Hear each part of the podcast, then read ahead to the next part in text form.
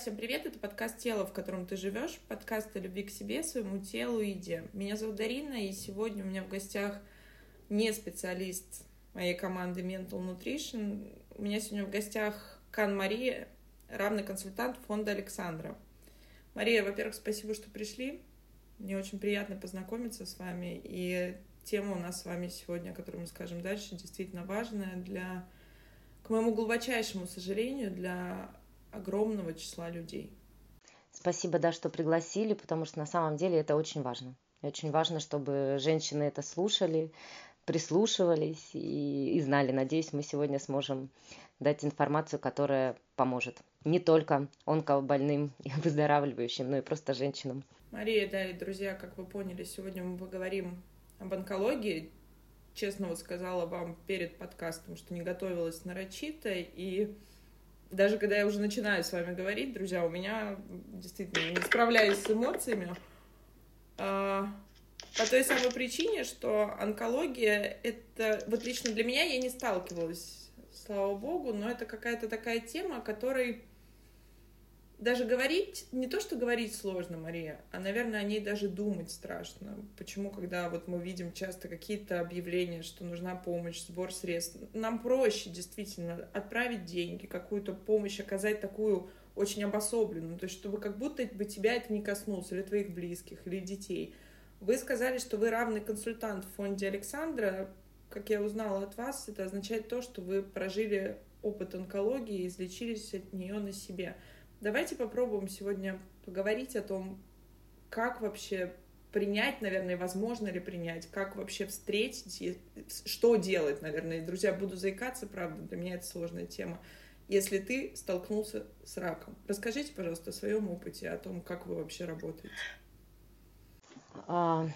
Я бы, наверное, еще даже, знаешь, как начала немножечко а, сдалека, то есть, да, ну, все-таки основная аудитория твоя это, ну, женщины без диагноза, которые там пытаются, не знаю, прислушиваться к своему телу, найти себя. Очень, кстати, интересный подкаст, прям много для себя а, получила полезного. А, прежде всего, это а, вопрос про то, что все-таки мы все женщины, и мы должны чувствовать свое тело, и оно нам точно подсказывает, что что-то пошло не так.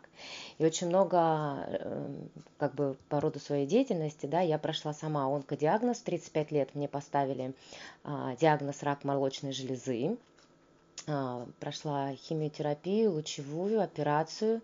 Через три года к сожалению, рецидив, метастазы печени, ребро, через два года рецидив, метастазы в головной мозг. Но если бы вы меня сейчас там видели, вы бы да, да, никогда не сказали, что я там нахожусь на бесконечном лечении и а, что там моей жизни что-то угрожает. То есть на самом деле это первый миф такой, что онкология равно смерть. И почему там, да, сразу, когда ты говоришь о своем диагнозе, э, ты в глазах людей видишь сразу ну, какое-то такое хранение тебя, что ли. Но это на самом деле не так. А, если бы вы были там в наших сообществах, да, и видели этих девочек с четвертыми, с третьими стадиями, там на постоянном лечении или там паллиативных, вы бы никогда не поняли, что эти девочки каждый день сражаются там за свою жизнь, да, это абсолютно открытые, радостные э, люди, э, живущие полной жизнью, да. Рак, к сожалению, нас учит э, брать э, каждый момент да, э, от жизни все, от, от любого момента, от солнца, от ветра, от дождя, радоваться просто каждому мгновению. И э, мне кажется, ну, такие люди немножечко отличаются.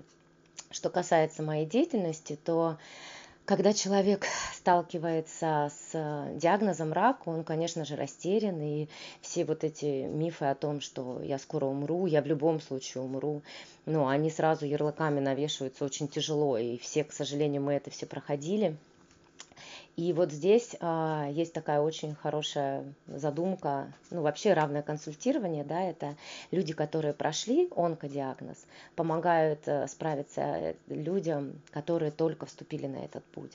Подсказывают, как можно эмоционально с этим справиться, подсказывают на себе, ну, что такое химиотерапия. К сожалению, врач а он сам на себе не может сказать, ну как это там, не знаю, отпадают ногти или там выпадают волосы или там какие-то другие побочки, он на себе это не ощущал, мы это все прошли. И второе, у врача не всегда есть на это время, чтобы все нам рассказать, э, все показать, эм, ну, как бы направить. А равные консультанты, они прошли этот путь, они уже знают, мы, ну, как бы на себе это все испытали, и мы можем человеку сказать, я тебя понимаю, я прошел то же самое. Ну и как бы это очень важно, когда тебе, это знаете, как беременность, когда мы рожаем ребенка, ну как бы интересно о ребенке твоем слушать, ну очень малому количеству людей, но а его там, что он там сегодня огукнул три раза или там какие памперсы ему лучше, только с подругой, которая только что родила. Вот здесь то же самое. То есть, ну, как бы поделиться своими переживаниями с близкими очень тяжело, потому что, а, мы их бережем, мы не хотим им говорить, да, о каких-то своих там внутренних переживаниях. Э, б, они не всегда могут понять, что мы ощущаем. С другой стороны, они, ну, как бы, они тоже переживают свой опыт и свой этап прохождения болезни. Поэтому равное консультирование в этом плане, ну, очень помогает пациентам. Если нас слушают э, женщины, которые столкнулись с онкодиагнозом, э, ну, я всем очень советую. Это на самом деле такая большая отдушина, это большой пласт, на который можно опереться.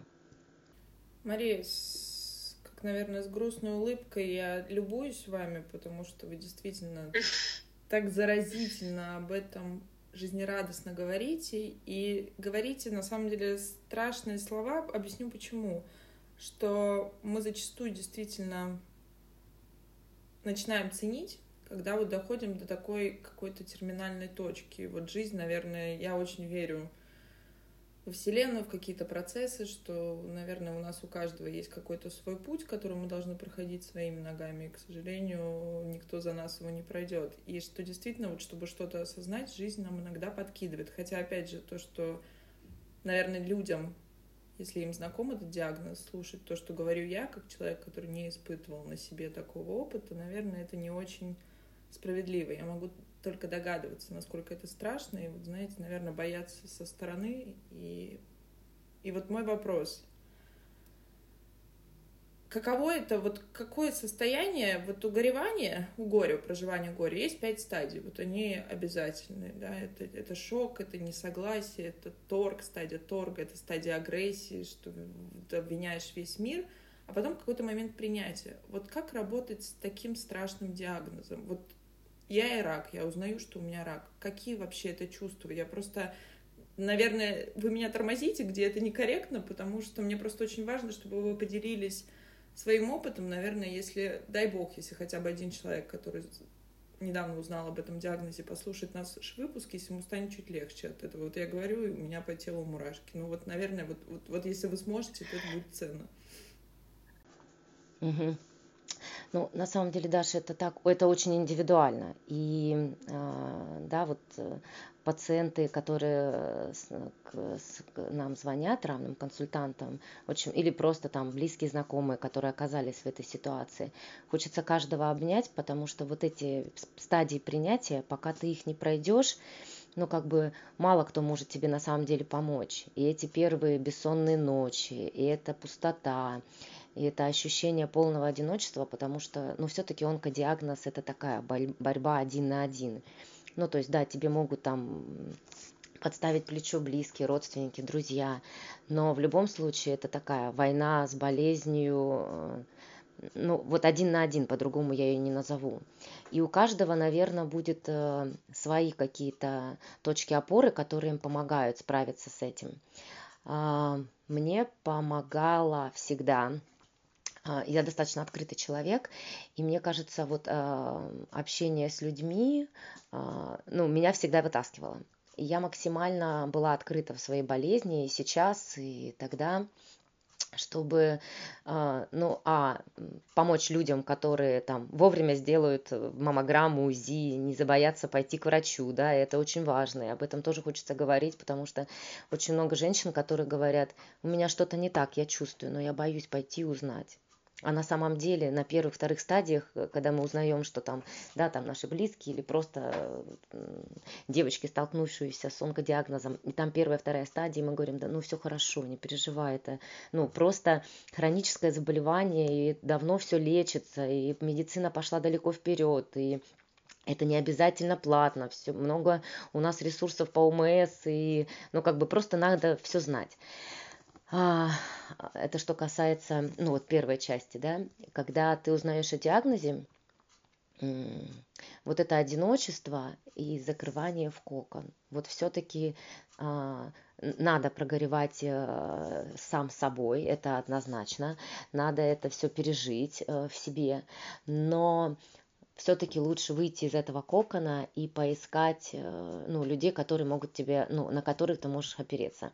Мне очень помогали дети, я сама э, руководитель детского ансамбля, и я не знаю, даже там я никогда не брала перерывы на химию или на лучи, я всегда там после химии сразу выходила на работу.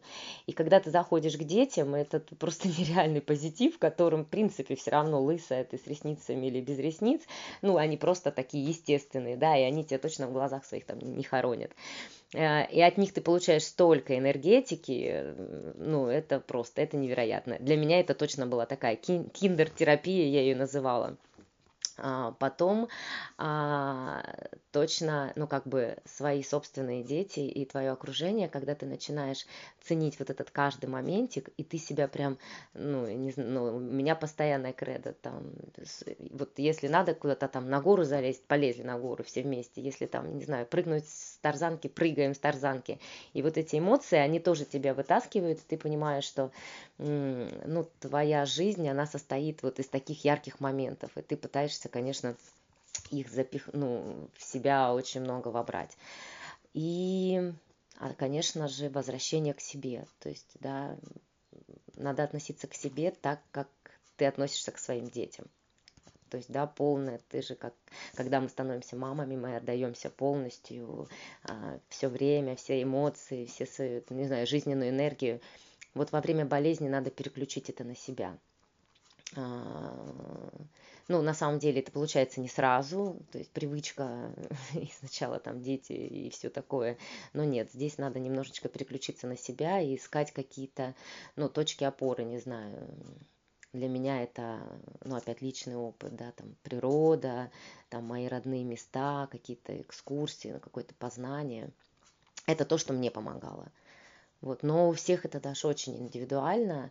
Э, и знания, да, это то, чем всегда говорю женщинам, столкнувшимся с диагнозом, все-таки не плыть по течению, а вникать в свой диагноз. Это сложно, это не сразу надо делать, но потихонечку, ну, это обязательно.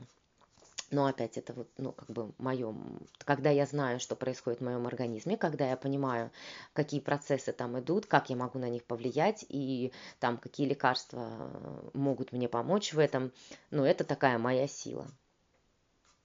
Плюс, наверное, еще, да, чаты. Вот еще хотела сказать за чаты поддержки очень много.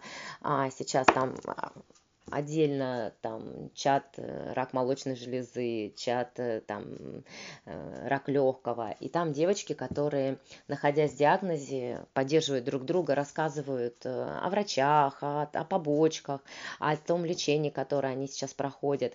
И вот это тоже такая мощная поддержка. Мария, спасибо, что вы делитесь. И наверное, вот такой мой логичный вопрос, поскольку мы говорим вот про вот этот первичный шок. А что делать близким? Вот если вот у близкого, у твоего близкого, вы просто наверняка знаете это, общаясь с пациентами, общаясь с подопечными фонда. Как вообще это принять, как это уложить в голове? И вы абсолютно правы, что это вызывает какую-то вот это я свои чувства проецирую, это вызывает какую-то такую детскую беспомощность, потому что вот я даже слушаю об этом, и поднимается страх от того, что это что-то больше тебя, и ты не можешь помочь. То есть ты не понимаешь даже, как подступиться к этому, потому что человек, который встречается с этим диагнозом, он просто еще находится в стадии шока. А вот как близким себя вести, как правильно, наверное, себя вести, мой, мой вопрос. Слушайте, ну а, Немножко прорекламирую, наверное. В фонде Александра есть курсы, а, которые проходят именно близкие родственники. И там очень хорошая, ну прям очень хорошая программа, которая помогает родственникам как быть рядом со своей стороны, как со стороны пациента, ну вот, э, проходящего диагноз, да, могу сказать, что это очень сложно, потому что мы все проходим разные. То есть, если там у меня сейчас депрессия, то у моих родственников только стадия торга. Если там я вошла уже в агрессию, а, они только, а у них принятие. И вот эта несостыковка Э, каких-то, ну вот наших эмоциональных состояний, да, очень сложно. Первый мой совет таким родственникам, да, это быть открытым, а быть открытым со своим близким и говорить об этом. То есть, если ты боишься, ну, как бы, а, смерти своего родственника, ну, значит, проговорите это. Если, ну, как бы, потому что, ну, так вот замалчивать это, и э, очень много женщин жалуются на то, что родственники обесценивают. То есть, ну, все, не переживай, ты сейчас пролечишься, все будет хорошо, все, мы закрыли эту тему. Ну, понятно, закрыли эту тему, потому что страшно, потому что никому не хочется обсуждать, а что может быть там через год, через два, а что будет, если меня не станет. Но все-таки эти, ну, как бы эти разговоры нужны и, одна, и, и одной половине, и второй половине. И если мы будем искренне, да, на эту тему разговаривать, то это точно будет легче. А дальше, ну, есть же а, разные, да, когда ты одно эмоционально тяжело, да, принять этот диагноз, но тяжелее, когда все-таки физически тебе плохо. И здесь, конечно, помощь родственников, безусловно, необходима. Просто оградить человека, болеющего от каких-то там физических, э, ну, ненужных ему, да, там, ну, просто помогать.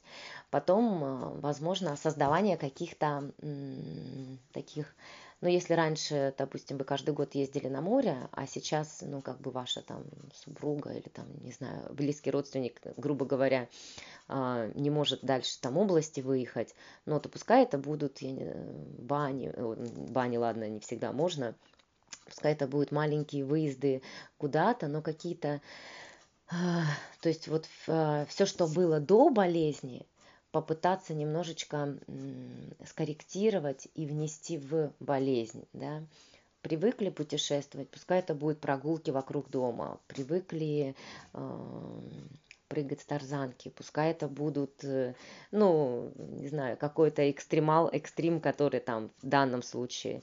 Ну, в общем, поддерживать э, своего близкого и показывать ему, что, ну, я с тобой здесь рядом, э, Мария, вот если говорить, э, вот эта первая стадия действительно меняется жизнь, она просто, ну я не знаю, я своими, опять же, друзья, я тут призналась уже в самом начале, что я буду эмоционировать. Э, но это действительно состояние, наверное, что жизнь сбивает с ног, как-то вот эта фаза, наверное, непринятия и непонимания вообще, а как оно дальше будет.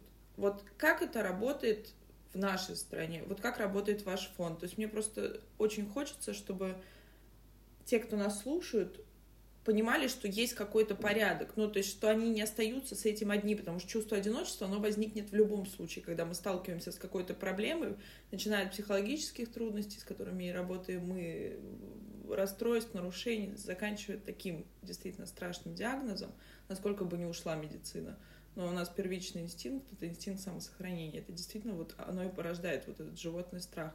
Что, что происходит дальше? То есть каким образом я могу обратиться в фонд? Чем он может мне помочь? Или чем он может помочь мне как близкому, если это случилось с моим близким человеком? Как это работает? А, если говорить о фонде, то в фонде есть горячая линия, а, на которую можно обратиться а, там работают равные консультанты по очереди, да, дежурят. А, если в данный момент, ну, как бы ни один из консультантов не может э, э, с вами там переговорить, то вы оставляете заявку на сайте, заявку тут же а, на горячей линии, да, автоответчику, телеграм-канал, ну, в общем, все средства связи и уже, ну, как бы выставляете конкретный запрос, что вас интересует. Это, ну, как бы так, ну, вот, э, когда у меня приходят, ну вот это если с фонда приходят люди, понятно, что они уже нашли фонд, да, нашли того человека. Если человек просто, ну как бы вот извне, да, заболел, то в любом случае такой человек, который уже прошел онкодиагноз, но это большая поддержка, это большая помощь, от, особенно если это, допустим, в этом же регионе, да, когда ты знаешь уже там явки, пароли врачей, когда ты знаешь уже там, не знаю, там, как, какой, какой лучше онкодиспансер, куда лучше обратиться, это вообще очень замечательно. Поэтому я за открытость онкодиагноза, а, чтобы человек может помочь человеку, когда он знает, что у него случилось. Что касается самой системы здравоохранения у нас, а, Здесь тоже, то есть как только верифицирован диагноз, э, взял та пункция, там гистохимия, то э, а, все, человек становится там, на определенный учет да, в местный центр онкологической помощи пациентам. И здесь а, у нас совершенно другие законы, да, там нас должны принять э, онколог в течение трех дней, а, провести все диагностику в течение 7 дней, в течение 14 дней нас уже нач- должны начать лечить. Но, к сожалению, ну, действительность такова, что это не всегда реально. И вот если мы знаем свои права, и фонд в этом тоже очень помогает. То есть у нас есть прям специальное обучение по маршрутизации, когда нам рассказывают, на какие документы опираться, на какие законы, чтобы, ну, то есть тебе говорят, ну, нету записи на КТ в ближайший месяц, а ты говоришь, а согласно такому-то закону вы обязаны меня принять в течение 7 дней. Пишите мне отказ, да, и все, тут же находятся места. Или ты звонишь просто в фонд ОМС и говоришь, мне отказано в УЗИ, а мне полагается тут же, тут же тебе перезванивают и говорят, все, пожалуйста, вот все есть. И вот эта помощь, а, ну, знатоков, да, как что, где, когда, но она очень такая на самом деле ощутимая, потому что мало того, что ты эмоционально еще не готов вообще это принять, а тебе надо не просто бороться с болезнью, тебе надо бороться с болезнью, с системой, с самим собой, ну то есть это такая вот прям война-война, вот, и Тут, конечно, красный рук, красный флаг в руки и вперед. Мне, допустим, помогало ощущение, я себе говорила, я выздоравливаю с каждым шагом. Неважно, что я делала, сдавала анализы, просто шла в больницу или шла с капельницы. Я себе прям говорила, все, я выздоравливаю, выздоравливаю, выздоравливаю, выздоравливаю. И плюсом к этому все-таки э, все обучение, которое там мы проходим да, в фонде Александра, это огромный пласт э, от эмоционального состояния, как помочь э, да, человеку, до юридических каких-то аспектов, как быть рядом. И здесь э, когда у тебя есть эта информация и когда у тебя есть вот эта опора там из, не знаю, там больше ста консультантов, нас уже, у нас там отдельный чат, и мы друг другу помогаем, а там у меня такой-то запрос, девочки, чем можно помочь. И это такая прям глыба, которая стоит над тобой, и ты знаешь, что ты прям вот, ну, можешь на нее очень сильно опереться. И когда в самом начале, если человеку в начале диагноза попадается человек, который может его аккуратненько взять за ручку и вести, то это, ну, для меня это очень здорово. Плюс еще есть э, очень много фондов, да, допустим, Фонд «Ясное утро» – это фонд э, психологической помощи пациентам, а, столкнувшихся с онкодиагнозом тоже круглосуточная поддержка онкопсихологов, где можно просто высказаться, да, потому что мы как э, равные консультанты, мы все-таки не оказываем психологическую помощь, у нас нет э, ну, да, образования правильного, все-таки это психика, и туда просто так не залезешь.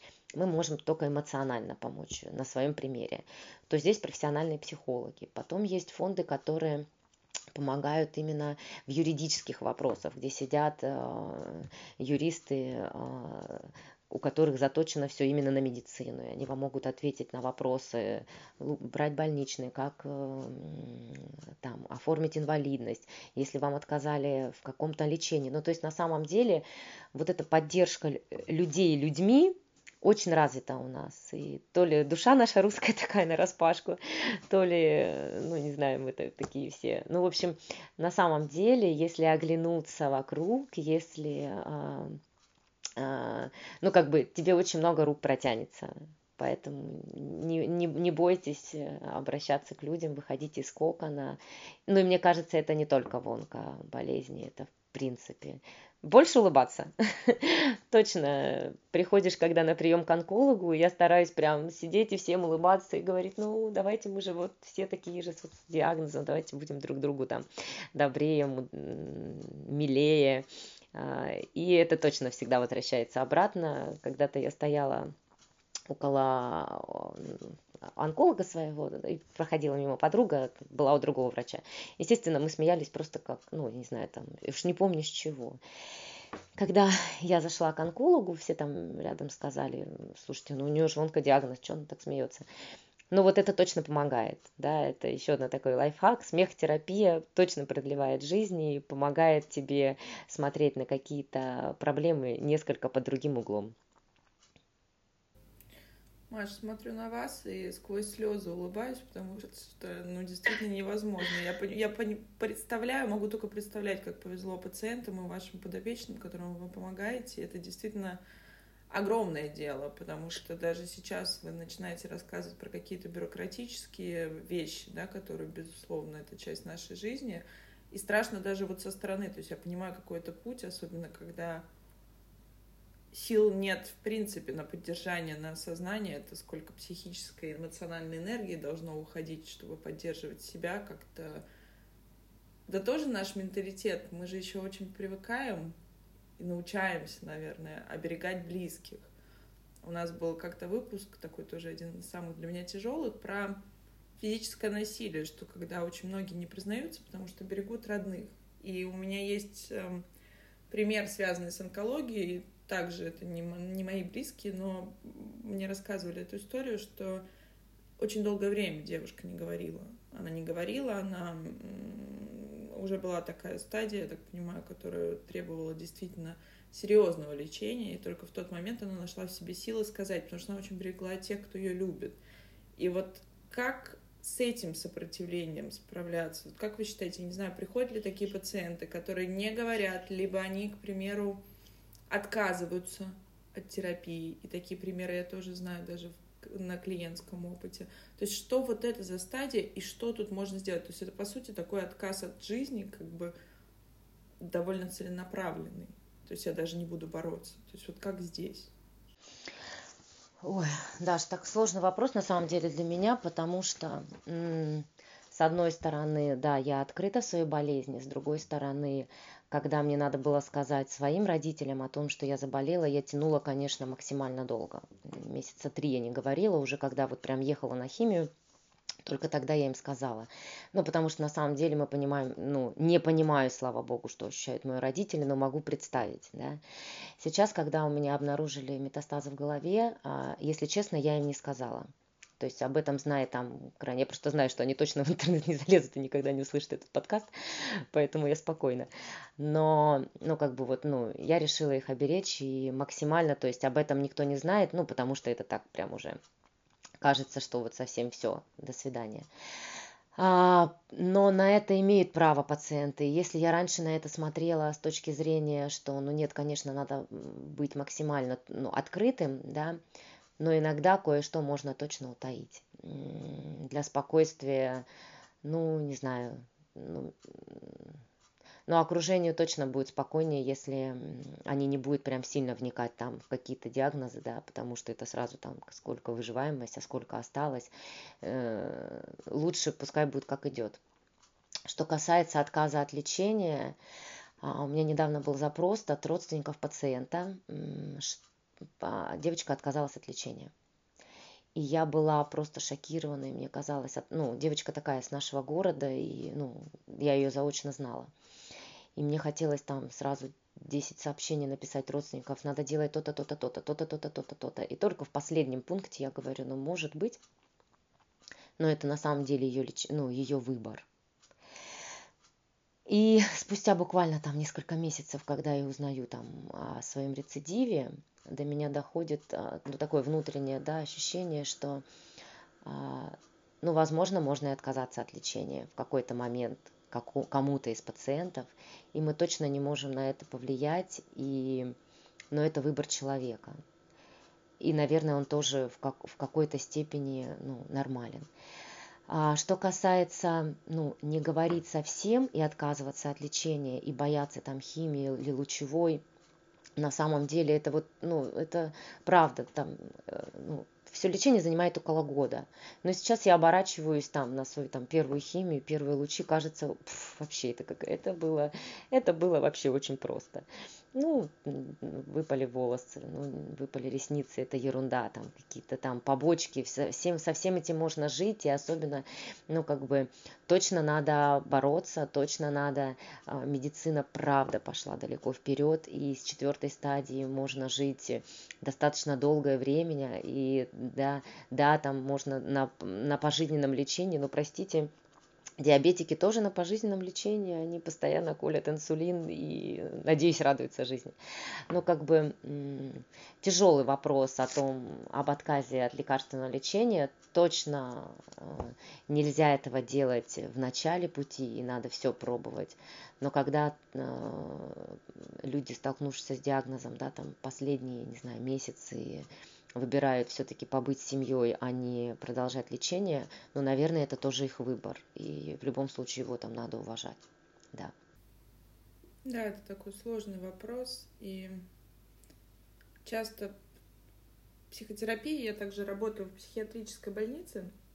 И вот говорят, знаете, что у каждого психотерапевта есть кладбище, э, свое какое-то маленькое кладбище клиентов. И мы имеем в виду не про физический уход, да, а про какие-то неудачные кейсы, какие-то неудачные люди тем, кому мы не смогли помочь. И в том числе суицидальность, с тем направлением, которое работаю я, она тоже очень часто, и для меня это был такой огромный шок, который я не могла, ну, как-то объяснить себе ни как человеку, ни как психотерапевту. То есть, наверное, к этому резистентности не будет никогда, вот какой-то устойчивости, да, наверное, только у хирургов, и то я думаю, что вряд ли. И мне как раз-таки сказал вот тогда мой преподаватель, что каждый клиент, так же как пациент, вот имеет право на выбор, на выбор, выбор на жизнь и выбор на смерть. И вот я даже недавно говорила, чувствовала как раз-таки пример, что те, кто заболевает онкологией, у кого есть обязательства, у кого есть близкие, дети, вот те, ради кого стараться, как бы это ни звучало, потому что как будто бы в правильном в смысле мы должны стараться для себя, да, мы у себя есть, но все-таки в 21 веке с нашим образом жизни, с нашими социальными какими-то устоями очень сложно объяснить. И вот, вот те люди, которые держат здесь, вот они как-то помогают, в моем понимании, вот с точки зрения психологии, помогают держаться и помогают, ну, как-то выбирать, наверное, жизнь. И вот вы сказали фразу, что с каждым каждой сдачей крови, там, анализов, какими-то процедурами, вы говорили себе, что вы выздоравливаете с каждым шагом. Это же действительно такая самоподдержка. И к чему вот мой вопрос? Вы говорите о том, что вы являетесь ранным консультантом, вы помогаете огромному количеству людей в фонде. А кто поддерживает вас, Маш? Вот правда говорю, и голос дрожит, потому что вы с такой легкостью говорите, что я даже не знаю, с какой стороны я могу вас об этом спросить. И вот, собственно, стыжусь сама же за свои чувства, потому что, ну, потому что понять не смогу. Смогу разделить, но вот на своем опыте не могу даже представить, каково это.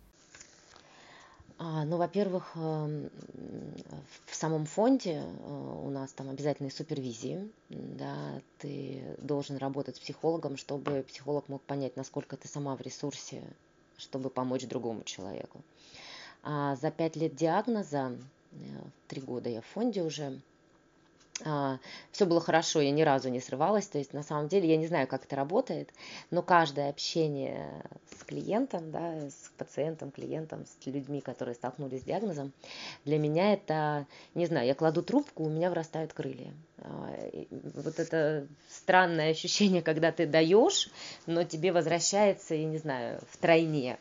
А, может быть, потому что, да, там когда-то ты не смог ощутить этой поддержки, ты там как, как птенец, да, клювиком не мог понять вообще, куда идти то здесь, э, а, когда ты понимаешь, что ты чем-то помог, это, ну, меня это окрыляет вообще невероятным образом.